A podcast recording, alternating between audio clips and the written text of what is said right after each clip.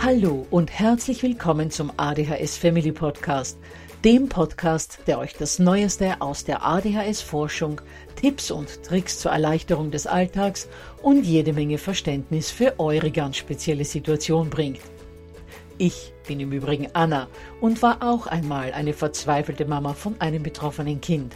Aber heute, viele Jahre und mehrere Fortbildungen später, bin ich Expertin für ADHS und eine sehr entspannte Mutter eines mittlerweile jungen erwachsenen Mannes, der trotz dieses Syndroms zu einem glücklichen und beruflich erfüllten jungen Mann herangewachsen ist.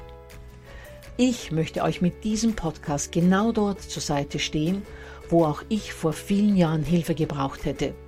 Denn ich wünsche mir nichts mehr, als dass es euch auch gelingt, euer Kind in ein glückliches und erfolgreiches Erwachsenenleben zu begleiten. Bevor es aber mit der Episode losgeht, lasst mich noch auf zwei Dinge hinweisen. Punkt 1. Ich spreche in meinem Podcast immer nur von ADHS, weil das in der Fachwelt so üblich ist. Gemeint ist damit aber auch immer die verträumte Variante der ADS. Und Punkt 2.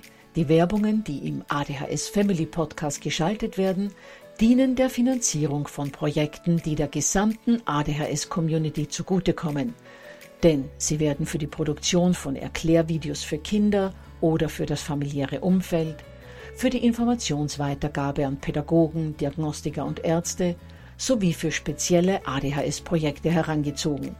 Mehr Informationen dazu findet ihr am Beginn von Podcast 128 bzw. in dem YouTube-Video, zu dem ich in den Shownotes verlinke. Ja, meine Lieben, heute ist es endlich soweit. Heute kommen wir zu dem Teil, auf den viele von euch wahrscheinlich schon gewartet haben. Denn in dieser Folge wird es ausschließlich um die Probleme zwischen Geschwistern gehen, die aufgrund der ADHS bzw. ADS entstehen. Ja, ich weiß, ihr werdet euch jetzt denken, warum müssen von ADHS betroffene Familien bei sämtlichen Problemen und Schwierigkeiten immer gleich zweifach und dreifach hier schreien? Denn wir kennen es ja aus anderen Bereichen des Familienlebens auch. Zu den Problemen, die jede Familie hat, also zum Beispiel Zoff bei den Hausaufgaben oder Diskussionen um die Medien, legt uns die ADHS bzw. die ADS nochmal ein paar Schippen an Schwierigkeiten obendrauf. Und so leider auch beim Thema Geschwister. Aber, wie eingangs schon gesagt, es gibt wirklich vieles, das man da tun kann, um auch zwischen Geschwistern, von denen eines ADHS oder ADS hat, für mehr Entspannung zu sorgen. Bevor wir aber in die Episode eintauchen, wie immer der Hinweis auf das downloadbare PDF zur Folge unter www.adhshilfe.net slash Geschwister 4. Dort könnt ihr alles aus der Folge nochmal in Ruhe nachlesen. Gut, dann sehen wir uns mal an, welche anderen Gegebenheiten in Familien mit ADHS herrschen und wie diese die Geschwisterbeziehung beeinflussen. Zuerst mal zum betroffenen Kind. Welche speziellen Probleme bringt die ADHS bzw. das betroffene Kind mit? Probleme, die die Geschwisterbeziehung negativ beeinflussen. Punkt 1. Zuerst mal ist es wichtig, sich darüber im Klaren zu sein, dass eine der größten Schwierigkeiten die ist, dass ADHS eine Einschränkung ist, die auf den ersten Blick nicht so leicht zu erkennen ist, wie zum Beispiel das Down-Syndrom. Das heißt, unsere Kinder mit ADHS wirken in weiten Bereichen des Lebens, so wie alle anderen Kinder auch. Ihr Verhalten ist oft grenzwertig zu normalem Verhalten in Anführungsstrichen. Und das Umfeld nimmt dann die Andersartigkeit gar nicht so deutlich wahr, wie eben bei einem Kind mit einer sichtbaren Behinderung, also beispielsweise eben einem Kind mit Down-Syndrom oder einem, das im Rollstuhl sitzt. Und genau das macht es auch für ein nicht betroffenes Geschwisterkind schwer, das wilde oder impulsive oder hibbelige Verhalten vom Bruder oder der Schwester hinzunehmen, weil sich die Geschwister, so wie wir es ja alle von der Gesellschaft insgesamt kennen, denken, jetzt reiß dich doch mal am Riemen und nerv nicht zu. Punkt 2. Kinder mit ADHS sind in der Regel kaum teamfähig, weil sie, wie wir schon mehrmals im ADHS Family Podcast gehört haben, sehr starke Persönlichkeiten sind. Dadurch immer denken, sie wissen alles am besten und sie deshalb auch immer ihren Willen durchsetzen wollen. Das bereitet schon beim Freundschaften knüpfen und beim Freundschaften halten riesengroße Probleme, aber erst recht im gemeinsamen Tun mit einem Geschwisterkind, mit dem man ja viel mehr Zeit verbringt und mit dem man ja unausweichlich die ersten zwei Jahrzehnte seines Lebens zusammengespannt ist. Darüber hinaus sind betroffene Kinder auch fast immer uneinsichtig, weil sie einen geschwächten Selbstwert haben und ihr Handeln kaum neutral betrachten oder überdenken können. Verhalten sie sich also unangepasst oder auf eine Art und Weise, die fürs Gegenüber nur schwer zu nehmen ist, können sie das selbst nicht sehen. Und selbst wenn sie in ihrem Innersten wissen, dass sie sich nicht richtig verhalten haben, schaffen sie es durch ihren niedrigen Selbstwert nicht, ihr Fehlverhalten zuzugeben. Außerdem sind Kinder mit ADHS oft laut, auch wenn sie nicht gerade im Wutzwergmodus sind. Sie rennen wild rum, sie stoßen Dinge vom Tisch, sie treten in ihrer Getriebenheit Sachen kaputt, fangen etwas an, springen zum nächsten, reden unentwegt. Und wenn sie den gemeinsamen Spielort dann mal kurz verlassen, sitzt der Bruder oder die Schwester oft nur da denkt, ein Hurricane wäre durchs Zimmer gefegt und muss sich mal von der Intensität der letzten Minuten oder Stunden erholen. Und wenn dann mal was nicht passt, und bei Kindern mit ADHS bzw. ADS passt ja oft mal was nicht, dann reagieren unsere Impulsivbündel in der Regel emotional oder auch immer wieder mal aggressiv. Und das bekommen natürlich die in der Familie zu spüren, an denen das Kind altersmäßig näher dran ist als an den Eltern. Das heißt, das bekommen dann fast immer die Geschwister zu spüren. Alles nicht einfach für das nicht betroffene Geschwisterkind oder die Geschwisterkinder. Schauen wir uns daher einmal an, was in den Brüdern und Schwestern unserer Kinder mit ADHS bzw. ADS vorgeht. Erstens mal sind sie oft verunsichert, weil sie nicht wissen, wann die nächste Explosion kommt, wann der Bruder oder die Schwester das nächste Mal beleidigend wird oder einem Dinge vorwirft, die unendlich kränkend sind und so gar nichts mit der Realität zu tun haben. Dann sind die nicht betroffenen Kinder natürlich auch belastet, weil es viel öfter zu Konflikten kommt als bei den Freunden und deren Geschwister. Sie wissen also, dass es auch ruhiger und harmonischer zugehen kann. Und sie wissen auch, dass es das Kind mit ADHS ist, dessen Verhalten zu den meisten Konflikten führt. Nächstes Problem. Die nicht betroffenen Kinder schämen sich oft für ihr Geschwisterkind mit ADHS, weil es oft Dinge tut, die man nun einfach nicht tut. Dumme Sprüche an die Scheibe des Busses schreiben, im Schwimmbad vom gesperrten Sprungbrett springen, laut in der Bahn oder im Schulgebäude Schimpfwörter rumschreien, etc. etc. In vielen Fällen sind die Kinder dann hin und her gerissen zwischen dem Verständnis für die anderen, die über das Verhalten den Kopf schütteln, und man ja selbst auch weiß, dass dieses Verhalten nicht in Ordnung ist, aber andererseits auch der Loyalität gegenüber dem auffälligen Bruder oder der Schwester, weil man ja weiß, sie können nichts dafür, und das ist ja immerhin mein Bruder oder meine Schwester. So werden die nicht betroffenen Kinder dann häufig von Schuldgefühlen geplagt, weil sie auf das Geschwisterkind mit ADHS sauer sind, aber gleichzeitig natürlich wissen, dass der Bruder oder die Schwester eigentlich nichts dafür kann und sie froh sein sollten, dass sie selbst nicht betroffen sind und sie es nicht so schwer haben wie der Bruder oder die Schwester. Was für viele Geschwisterkinder auch belastend ist, ist, dass sie oft in die Rolle des Ruhigen oder des Angepassten gedrängt werden, um hier auch eine Art Ausgleich zum aufgetretenen und auffälligen Geschwisterkind zu schaffen. Und oft wird das dann zu einem lebenslangen Muster. Das nächste Problem, das wir hier haben, ist, dass sich gerade Mütter normalerweise für das Kind am intensivsten einsetzen, das auch die meiste Hilfe und Unterstützung braucht. Und wir alle wissen, dass gerade Kinder mit ADHS ganz besonders auf unsere Unterstützung angewiesen sind. Und das kann zu Neid beim nicht betroffenen Kind führen. Neid auf die extra Zeit, auf die vermehrte Zuwendung, auf das Mehr an Verständnis, das das Geschwisterkind mit ADHS oder ADS bekommt. Aber auch Neid auf Materielles kann entstehen, auf all das Geld, das für den Bruder oder die Schwester ausgegeben wird. Allein die Therapien kosten oft ein Vermögen, und der eine oder andere Familienurlaub muss deshalb gestrichen werden. Was Geschwister aber in einem gewissen Alter sehr wohl mitbekommen. Gleichzeitig steigen auch die Ausgaben, wenn zum Beispiel der Bruder mit ADHS immer wieder seine Fußballschuhe verliert, die Schwester die Brille zerstört oder ihren Füllhalter ruiniert, weil sie zu fest aufdrückt oder ihn vor Wut durch die Gegend schleudert. So können sich die nicht betroffenen Kinder kränken, sich zurückgesetzt fühlen, weil sie merken, der Bruder oder die Schwester bekommen viel mehr vom Familienkuchen ab. Trotzdem versuchen die nicht betroffenen Kinder zu funktionieren, nicht zu meckern und die Eltern nicht auch noch zu belasten. Und so übersehen wir oft die Bedürfnisse unserer pflegeleichten Kids. Und manchmal gehen wir oft sogar noch einen Schritt weiter und stülpen unseren nicht betroffenen Kindern eine Selbstständigkeit bzw. Verantwortung über, für die sie noch gar nicht bereit sind. Und die Kinder wollen ja auch helfen und Verantwortung übernehmen, weil sie merken, wie sehr Mama und Papa gefordert sind. Die Gefahr besteht hier nur darin, dass sie sich letztendlich selbst damit überfordern.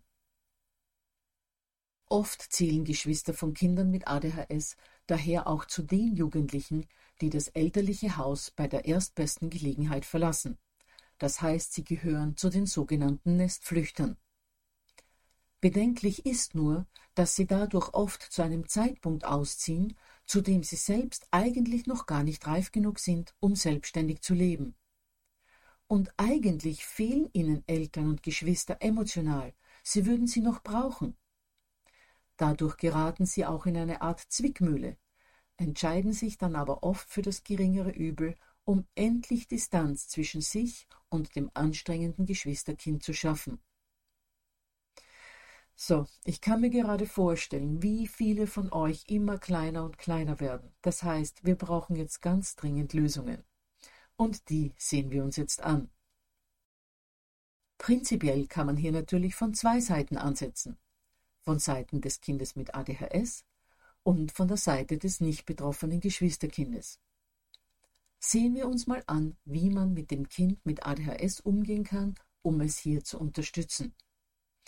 Ich kann natürlich nicht die ganze Palette an Begleitungs- und Behandlungsmöglichkeiten für Kinder mit ADHS anführen, aber hier sind schon mal einige Tipps, die ihr beherzigen könnt und die für das Zusammenleben mit einem Geschwisterkind besonders wichtig sind. Am allerwichtigsten ist, als Mutter oder Vater in eine wohlwollende, akzeptierende Haltung dem betroffenen Kind gegenüberzukommen. Denn auch das ist eine Wechselwirkung. Je verständnisvoller wir mit unserem betroffenen Kind umgehen, desto besser ist sein Selbstwert und desto weniger negative Emotionen kommen beim Kind hoch, die wiederum auf die Geschwisterbeziehung abfärben. Nur wie kann es gelingen, in eine positivere Haltung zu kommen? Nun, so wie wir es in Teil 3 schon besprochen haben, als es darum ging, sich bewusst zu machen, dass die Kids nicht streiten, um uns zu ärgern, sondern weil sie ein Problem haben. Da war mein Ratschlag, sich täglich ein paar Minuten zu nehmen, um sich das bewusst zu machen und um das zu verinnerlichen. Und dasselbe könnt ihr machen, um die Schwächen bzw. das herausfordernde Verhalten eures betroffenen Kindes besser akzeptieren zu können. Nehmt euch dafür täglich zwei bis drei Minuten, in denen ihr vollkommen in euch geht und euch bewusst macht, welchen Kampf euer besonderes Kind tagtäglich zu bestreiten hat, wie sehr es selbst unter seinem Versagen und unter seinen geradezu unkontrollierbaren Emotionen leidet.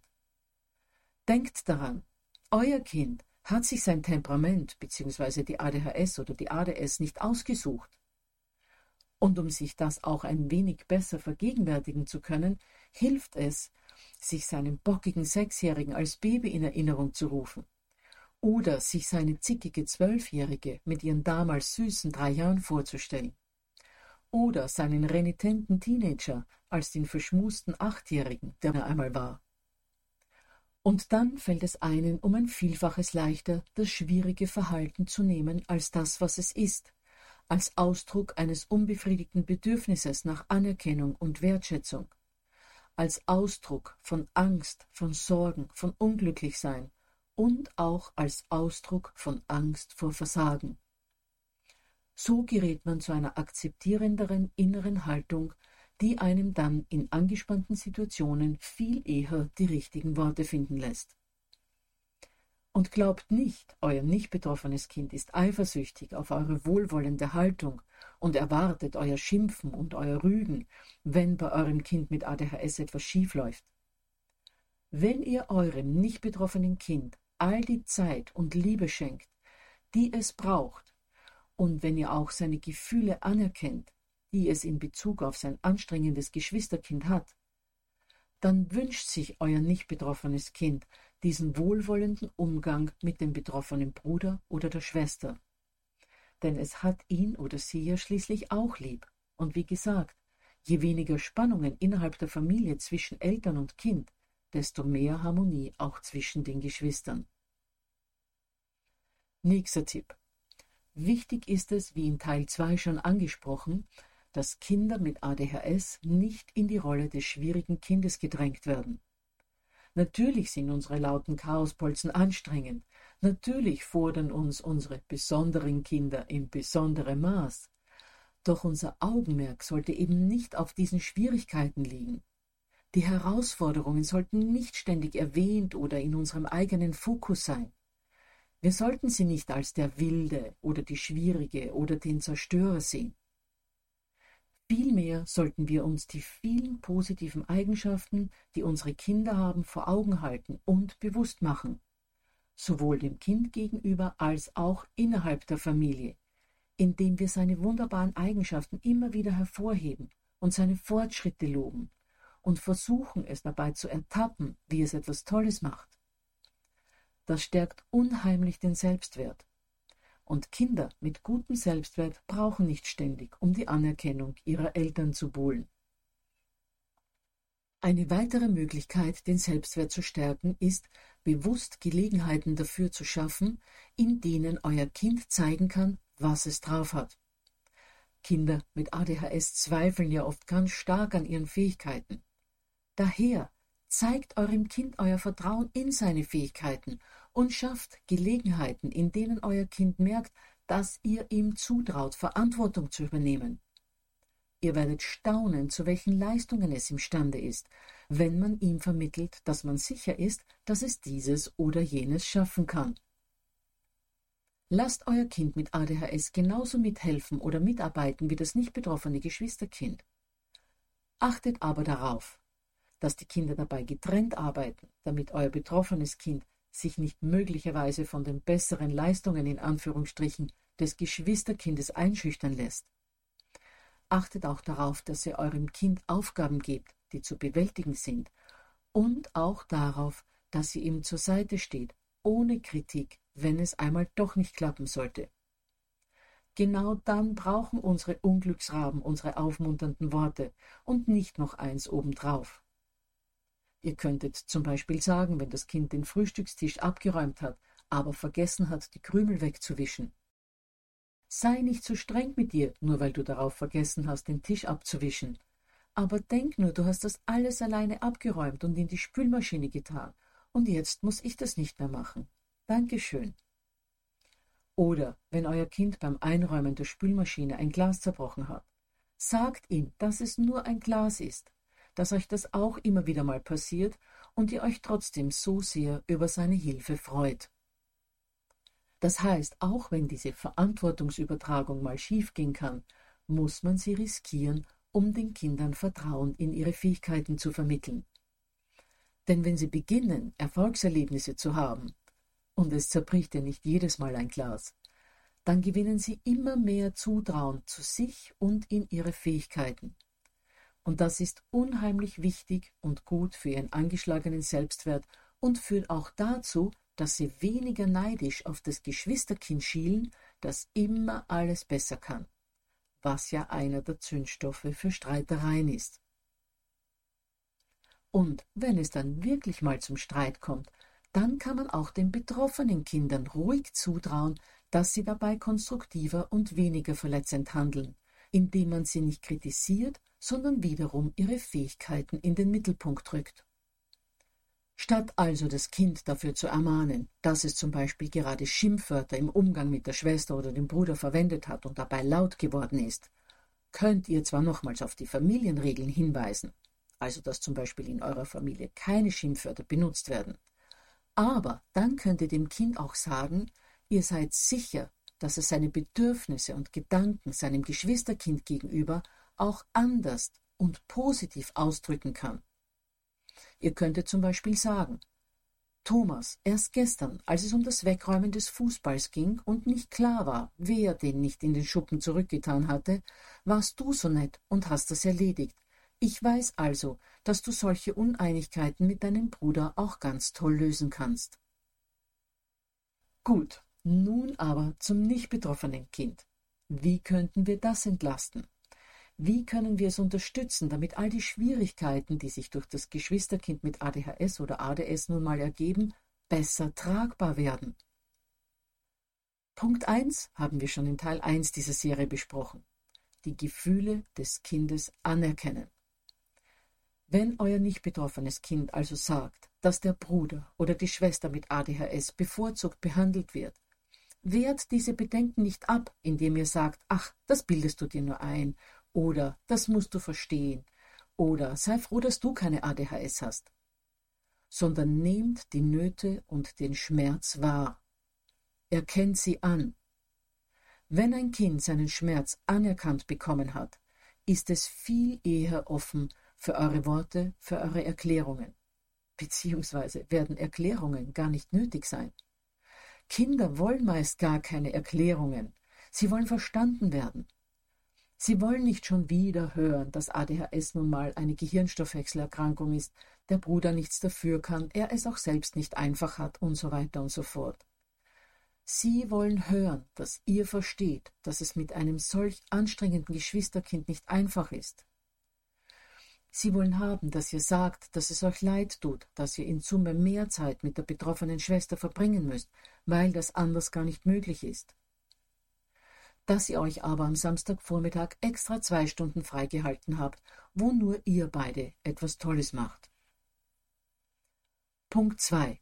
Lasst euer pflegeleichtes Kind einfach nur Kind sein. Widersteht der Versuchung, euch zu entlasten, indem ihr zu viel oder zu früh Selbstständigkeit und Verantwortungsübernahme von eurem angepassten Kind erwartet. Höchstwahrscheinlich wird es sich dazu bereit erklären, aber die Gefahr, das Kind damit zu überfordern, ist riesengroß. Und wenn wir schon bei Verantwortungsübernahme und Vernunft und all diesen erwachsenen Dingen sind, lasst euer nicht betroffenes Kind auch mal etwas Verrücktes tun. Ermuntert es sogar dazu. Denn dieser Bereich ist nicht dem Kind mit ADHS vorbehalten. Es kann wahnsinnig befreiend sein, auch mal richtig Blödsinn zu machen. Ebenfalls wichtig, schafft Schutzzonen für euer unauffälliges Kind. Bereiche, in die sich das Kind zurückziehen kann, um sich vor den negativen Schwingungen der Aggressionen und den starken Emotionen des Geschwisterkindes mit ADHS zu schützen. Am idealsten ist dafür natürlich ein eigenes Zimmer. Wenn sich die Kinder aber ein Zimmer teilen müssen, dann sollte für das andere Kind eine Rückzugsmöglichkeit geschaffen werden. Das kann euer Schlafzimmer sein wo es sich ins Bett kuscheln oder ein Buch lesen darf. Das kann bei entsprechendem Alter und beim Treffen von Vorsichtsmaßnahmen Papas Werkstatt oder der Schuppen im Garten sein. Das kann aber auch Mamas begehbarer Schrank sein, in dem man es sich auf einer weichen Unterlage unter einer Decke gemütlich macht und ein Buch liest, Perlen fädelt oder etwas malt. Hauptsache, das Kind kann sich aus der belastenden Situation herausnehmen. Und wenn ihr wisst, dass es zum Beispiel gerade beim Hausaufgaben machen oder dem Ranzen einräumen oder der Kleidung für den nächsten Tag rauslegen mit dem betroffenen Kind immer wieder zu explosiven Situationen kommt, dann handelt schon vorbeugend.